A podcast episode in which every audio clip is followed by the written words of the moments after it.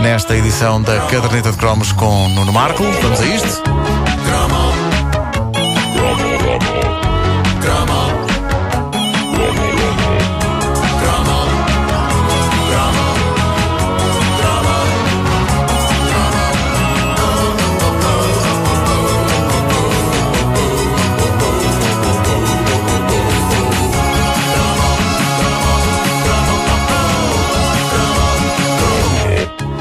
Se alguém tivesse dito ao escritor francês Alexandre Dumas, pai, porque também havia, Havia o filho. o filho, o Júnior. o Alexandre Dumas. eh, se alguém tivesse dito que uma das suas obras mais clássicas viria a ser adaptada com cães, é provável que ele pegasse numa espada e matasse esse mensageiro da mesma forma que D'Artagnan dava cabo dos seus inimigos, porque, na sua essência, a ideia de pegar num clássico da literatura e pôr cães falantes como protagonistas não será a coisa mais digna.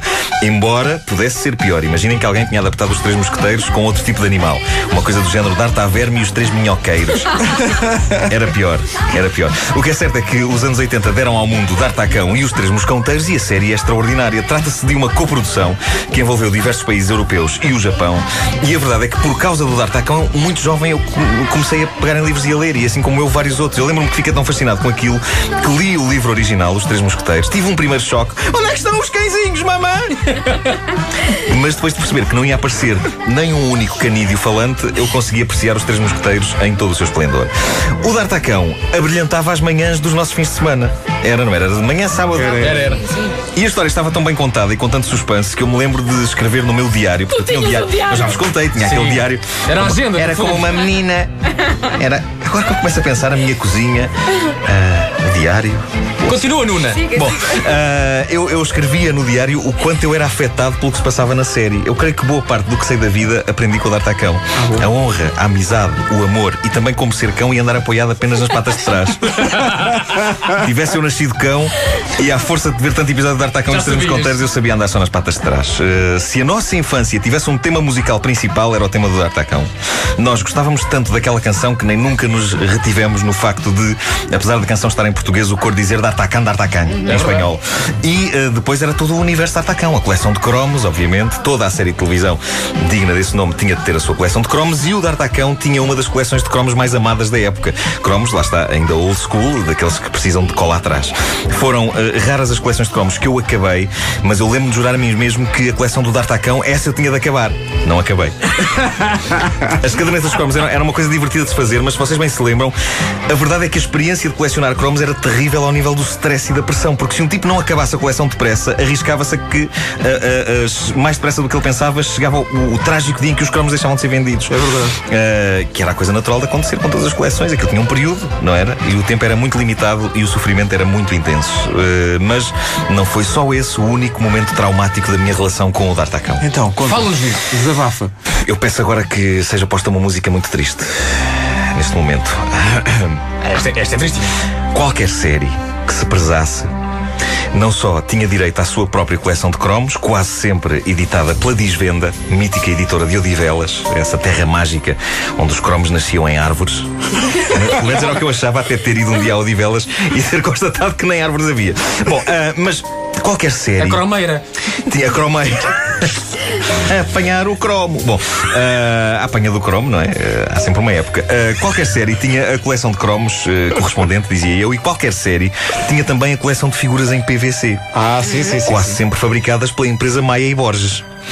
As figuras do D'Artacão eram magníficas. Era, se bem me lembro, o D'Artacão, os Mosconteiros e a Julieta, a cadela. Isto é um bocado estranho de dizer, mas é verdade. Era a cadela porque o D'Artacão estava apaixonado. É uma coleção magnífica de bonecos que eu me lembro de ter levado num belo e soalheiro dia de verão para a praia na costa da Caparica. É impossível, isso correu mal. Foi nesse dia e nessa praia que eu, durante uma brincadeira, enterrei D'Artacão, os Mosconteiros e a Julieta. Eu Aquela depois, depois vou encontrá-los. eu não sei o que é que me passou pela cabeça. Sim. Eu sei que achei que era uma boa ideia para uma aventura eles estarem todos numa praia e ficarem enterrados e tentarem safar-se dessa sepultura inesperada. E não se safaram. Não se safaram Ainda porque eu consigo agora, passados todos estes anos, reconstituir os dramáticos acontecimentos. Eu enterrei os bonecos. Achei que era boa ideia fazer uma pausa na brincadeira para ir à água. Quando voltei, comi uma sanda e bebi um sumo. E depois fomos embora. E quando eu chego a casa, digo: os bonecos do D'Artacão. E era tarde demais. Até hoje. Não me Os digas que meus bonecos não te do, levaram do de PVC do Costa da Atacão, Caparica. sim. Eles eh, ficaram sepultados na areia da Costa da Caparica. Eu nunca mais os vi. Eu, eu sofri. Ainda hoje eu não superei isto. Eu de vez em quando tenho pesadelos com os bonecos a dizerem Desenterra-nos! Desenterra-nos! E eu voltei lá à praia. Ah, voltaste. Voltaste. Mas eh, Não me digamos, digas que não encontraste. não é muito fácil uma pessoa lembrar-se rigorosamente do sítio em que estava numa praia e sobretudo do local em que enterrou o- a alguma o- profundidade. o detector de o detector de PVC. datacães. o detector de PVC, sim. É muito difícil. Ah, eu não sei se, para terminar e para mudar de assunto, pode sair agora a música dramática. Eu não sei se uma adaptação de um livro clássico português funcionaria com animais, mas confesso que gostaria de ver os Gnusíadas. Ão Ão Urico o Presbítero ou uma versão da clássica obra dessa de Queiroz com gatos. Os miaus.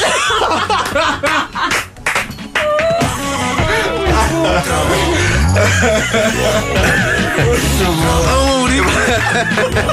Ão Ão Urico.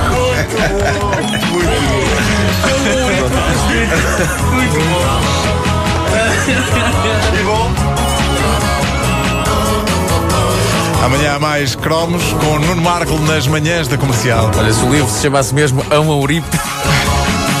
Ão Aurico Presbítero. Talvez Talvez não tivesse Ah, sido tão difícil, exato.